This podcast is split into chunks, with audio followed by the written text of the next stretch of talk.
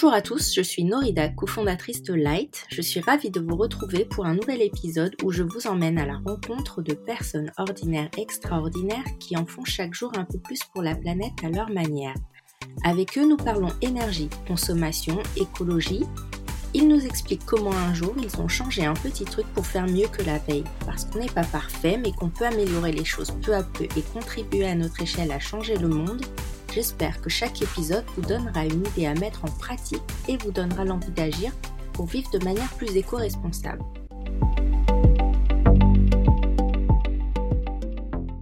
Aujourd'hui, je reçois Julien. Julien est un utilisateur light de longue date, très sensible au sujet d'économie d'énergie à visée écologique. Il nous parle de chauffage au bois, d'économie d'énergie et de confort thermique, mais également de sa vision de l'écologie, de l'énergie et du futur. Bonjour Julien. Bonjour Norida.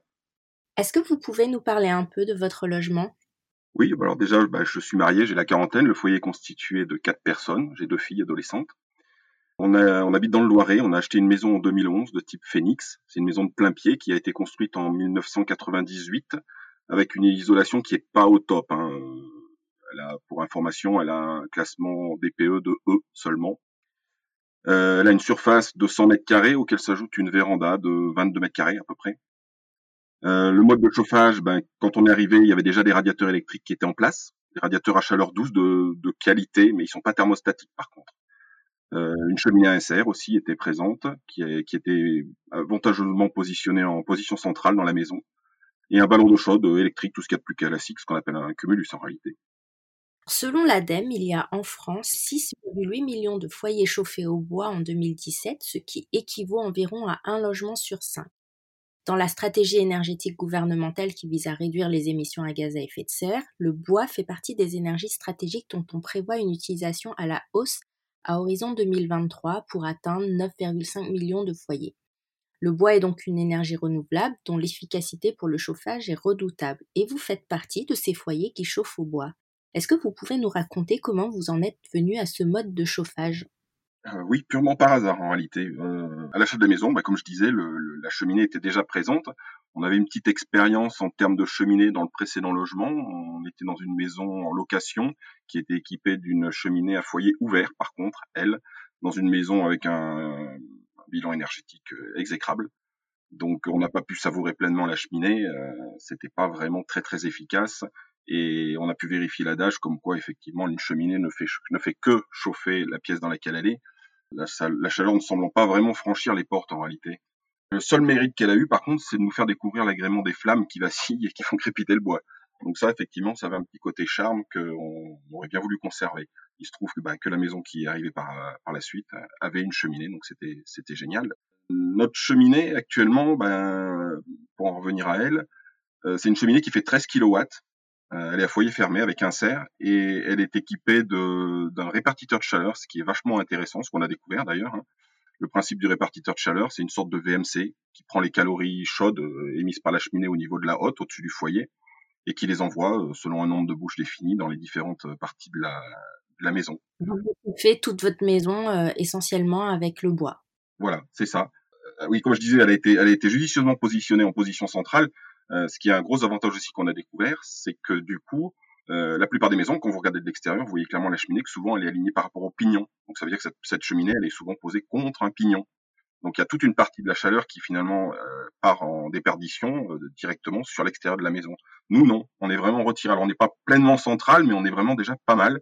Donc ce qui fait que toute la maison peut bénéficier de, de la chaleur déjà de la pièce, toute la pièce qui est autour, parce qu'on a une pièce en U qui fait le tour un peu de la, la cheminée bénéficie de cette chaleur. Et après, effectivement, vient en complément le répartiteur de chaleur qui diffuse tout ça dans les autres pièces de la maison. Tout ça a été déjà installé à votre arrivée Tout ça a été déjà installé à notre arrivée. Et c'est vrai qu'on a eu beaucoup de soucis dans cette maison, mais que la cheminée nous a pleinement satisfait.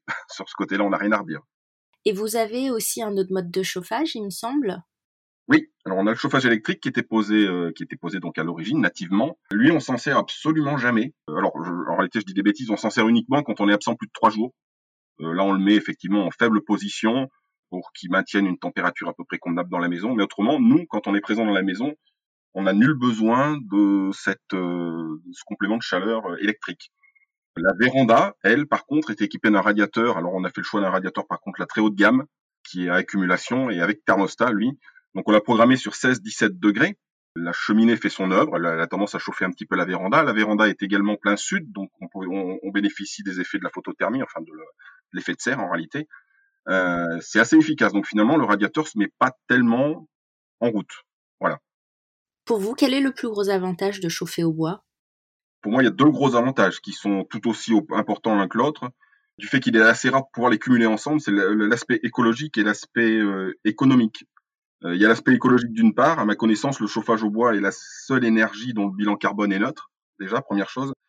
Et puis d'autre part, il y a le coût. Euh, j'ai consulté il y a pas très très longtemps un document de l'ADEME qui a comparé les prix des différentes énergies. Il en ressort que le bois est à la fois l'énergie la moins chère et celle qui a l'évolution tarifaire la plus faible sur les dernières décennies. Donc le bois est vraiment euh, très très bien positionné en termes de prix et parfaitement positionné en termes d'écologie. Et d'ailleurs, sur le prix, est-ce que vous pouvez nous donner une idée de ce que vous coûte un hiver en chauffage au bois, VS peut-être si vous avez déjà eu l'expérience, un hiver chauffé à l'électricité? Alors, j'ai aucun recul sur le chauffage à l'électricité. Comme je vous disais, on n'a jamais eu vraiment l'occasion de le faire fonctionner suffisamment longtemps pour pouvoir avoir du recul et avoir une appréciation. Par contre, alors, en termes de bois, on consomme, on consommait à l'origine 6-7 stères de bûches, à peu près. Aujourd'hui, après quelques améliorations sur notre habitat en termes d'isolation, nous sommes sur du 4-5 stères, sachant qu'on paye le ster 62 euros, à peu près. Ça représente un budget de chauffage annuel euh, inférieur à 300 euros. Ah oui savoir qu'il est possible de trouver du bois à moins cher. Euh, perso, sur ma région, on en trouve pour 50 euros livrés, ou même encore à, 40 euros si on est prêt à aller le chercher sur place, qu'on est équipé d'un camion, d'une camionnette ou d'une remorque. Ça se fait tout à fait. On a l'avantage d'être en Sologne, donc nous, pour trouver du bois, c'est pas très compliqué. Pour ce qui est de la comparaison chiffrée avec le chauffage électrique, ça va m'être assez difficile, ça c'est sûr. Ceci étant, si on se réfère aux données des différents acteurs de l'énergie, ils s'accordent apparemment à, sur une consommation moyenne concernant le chauffage de 100 à 100 kWh par mètre carré. Ça représenterait dans notre cas, par rapport à notre surface, un coût estimatif de l'électricité consacré à la part de chauffage de plus ou moins 1500 euros par an. Ah oui. Donc, euh, ben, on peut, on peut, par rapport à cette donnée, on peut effectivement dire qu'on doit être à quelque chose près 4 euh, à 5 fois moins cher qu'une solution électrique. Et si on veut aller un peu plus loin dans le raisonnement, on peut le comparer avec du gaz propane ou du pétrole pour poêle, et le delta est similaire. Et par rapport à du fuel, du gaz naturel ou du granulé, on est sur du 20 à 50% moins cher. Il y, a, que le bois déchiqueté qui fait mieux apparemment, euh, qui fait un petit peu mieux, et le solaire qui fait beaucoup mieux. Mais alors le solaire, ça reste une solution de, de complément d'appoint, quoi. Et pour vous, le plus gros inconvénient du bois? Euh, Le plus gros inconvénient du bois, pour moi, bah, c'est de loin le, la manutention. Je dirais tout ce qui tourne autour de la manutention, puisque quand on quand on fait rentrer le bois, il faut faire déjà la première démarche de ben, là où il va être déchargé, de l'amener jusqu'au bûcher, là où il sera protégé. Donc il y a une première manipulation qui est pas forcément passionnante. Nous, dans notre cas, c'est 4 à 5 stères de bois, donc ça se fait bien, hein, il n'y a rien à dire. Puis après, il y a alors, moi, ce qui me gêne un peu plus avec le bois, c'est effectivement le côté euh, salissant. Quand une fois que le bois est dans le bûcher, quotidiennement, quand vous allez chercher votre bois et que vous le ramenez à la cheminée, il faut s'attendre effectivement que vous allez perdre des petites euh, brindilles, des, des morceaux de hum, d'écorce, de la poussière. Voilà, ça salit un petit peu. Il faut passer un coup de balai à chaque réapprovisionnement, en gros. D'accord. C'est le côté le plus le plus pénalisant pour nous, je trouve. Oui. Et sur l'aspect environnemental, vous parliez tout à l'heure de votre approvisionnement en bois. Mmh. Est-ce que vous portez une attention particulière relative à votre consommation de bois? Oui, on a assez rapidement compris que la, qualité de la combustion jouait un rôle majeur sur la, bah, d'une part sur la pollution et d'autre part sur le rendement. Il faut savoir que le bois, euh, il faut qu'il soit bien sec, avec un taux d'humidité inférieur à 25%. En général, ça correspond à trois ans de temps de séchage à peu près. Il faut comprendre qu'un bois fraîchement coupé a un rendement calorifique qui est deux fois plus faible qu'un bois, séché euh, durant trois ans. Donc c'est quand même pas négligeable. Il faut, il faut vraiment faire sécher son bois trois ans, c'est bien. Il faut aussi que le bois soit constitué d'essence adaptée et de qualité tous les bois ne sont pas, ont pas le même rendement énergétique et n'ont pas les mêmes dépôts sur les conduits, pas la même pollution. En général, ils classent le, bois en trois groupes. C'est globalement le groupe 1 qui est intéressant. Pas qu'on ne peut pas brûler certains bois du groupe 2 ou du groupe 3, mais c'est des bois qui sont pas calorifiques. Alors qu'ils peuvent faire de la belle flamme, ça peut avoir un intérêt. Hein. Je pense au bois de boulot notamment, fait de la très belle flamme, sans apporter beaucoup de chaleur. Mais c'est vrai que voilà, c'est plus esthétique, c'est plus, c'est plus joli. Donc, mais globalement, c'est le groupe 1. On reste sur du chêne, du charme, de l'orme, je sais plus ce qu'il y a, de, du frêne, euh, du frêne du hêtre aussi, il me semble. Personnellement, nous, on avait, on, lésine plus sur le prix du bois. On, l'a fait un temps, mais on s'est aperçu qu'on a été trop déçus. En réalité, on s'est aperçu que le, le séchage n'était pas toujours suffisant. Et pour, un process pleinement écologique, il faut bien évidemment que le bois ait voyagé le moins possible. Donc, euh, nous, comme je vous disais, on a la chance d'habiter en bordure de Sologne, donc le bois, il n'a pas beaucoup voyagé, donc c'est plutôt sympa en termes de bilan euh, CO2. Ah, il faut nettoyer les parois du foyer aussi, c'est important. Ça fait des dépôts sur les parois du foyer, et quand le, feu est en action, finalement, ces particules remontent, et comme c'est des particules déjà brûlées, c'est des particules qui partent directement dans l'atmosphère et dans la nature. Donc euh, effectivement, c'est pas négligeable de nettoyer de temps en temps son foyer, un petit coup de brosse métallique, et puis, à ne pas négliger aussi, le, c'est le, le, le, maintien en bon état de la cheminée. Euh, il faut remplacer le joint de porte. Tous les, nous, on le fait tous les ans ou tous les deux ans, ça dépend un petit peu. Il faut procéder à des ramonages, ça c'est sûr. Le ramonage annuel mécanique est indispensable. Nous, on fait un ramonage croisé entre un ramonage mécanique d'une part et un ramonage euh, chimique d'autre part. Donc, c'est-à-dire tous les six mois, on ramone. On ramone mécaniquement, puis six mois après chimiquement, six mois après mécaniquement. Depuis tout à l'heure, on parle du bois et moi je vous pose volontairement des questions essentiellement sur votre chauffage au bois parce que c'est le sujet de cet épisode, mais en réalité, vous faites énormément en termes d'économie d'énergie et on pourra sûrement en discuter une prochaine fois. Je voulais savoir d'où vous venez cette conscience écologique que vous avez au quotidien pour votre logement, pour votre mode de vie? Oui, alors avec mon épouse, on n'a pas du tout baigné dedans quand on était petit. Hein. C'était pas, c'était pas ça à l'époque, et mes parents, comme les siens, n'étaient pas vraiment portés sur le truc. Mais on a beaucoup vu, entendu, constaté, découvert depuis plusieurs années maintenant les, finalement les méfaits des modes de vie humains. Et c'est finalement le bon sens couplé à notre conscience qui nous a incité à faire les, bah, les petits colibris à notre échelle, quoi. Comme nous pensons qu'il faut en plus pas compter sur les politiques à l'heure d'aujourd'hui, sur en la matière en tout cas de l'écologie, bah on fait ce qu'on peut à notre échelle, quoi. Et avec euh, les autres membres de votre famille ou vos amis, c'est aussi euh, des sujets qui sont importants pour vous? Oui, oui, on essaie, on essaie bien un peu effectivement de les sensibiliser, pas de les convertir forcément, hein, sans s'acharner non plus. Mais c'est pas évident. Hein. Tout le monde ne, tout le monde ne semble pas encore prêt à dépenser plus pour une action ou un achat dont l'intérêt majeur serait l'écologie en réalité. Euh, je pense, enfin, on trouve que la, la population manque encore, encore un peu d'altruisme. Ils voudraient faire, mais quand ça leur coûte rien l'arbitrage n'est pas facile à faire. C'est ça. Après, il y a des personnes qui euh, financièrement ne peuvent pas. Hein. Ça, c'est un autre problème. Hein. Quelle est l'amélioration, le projet dont vous êtes le plus fier? Bah, Fier, je ne sais pas, mais en tout cas satisfait, c'est la pose de notre installation aérovoltaïque, qui, ben, c'est un système, c'est du photovoltaïque amélioré puisqu'on récupère en plus l'air chaud qui est sous les panneaux qu'on distribue dans la maison. Ça complémente bien la cheminée, puisque quand on est absent à partir de le, matin, la cheminée tombe en panne vers les 11 heures, et ben s'il y a un brin de soleil, un brin d'éclaircie dans la journée, on a un système photovoltaïque qui effectivement est en mesure, lui, d'envoyer des calories d'air chaud dans la maison. En plus, ce système est couplé à un ballon thermodynamique. Donc le ballon thermodynamique, par principe, il consomme les calories d'air chaud de l'extérieur qui transforme en calories d'air chaud pour les pour chauffer l'eau. Donc là, du coup, il, prend de l'air chaud qui vient de sous les panneaux, donc ça lui, confère un COP assez exceptionnel de 4,07. Il est assez performant. Ça a contribué effectivement à nous faire de belles économies, euh, belles économies. Ça sera certainement un système qui sera jamais rentable. Hein. Faut pas se leurrer non plus. Là aussi, on l'a fait euh, sciemment, en sachant que on gagnerait pas beaucoup, ou même peut-être pas d'argent à terme. Voilà.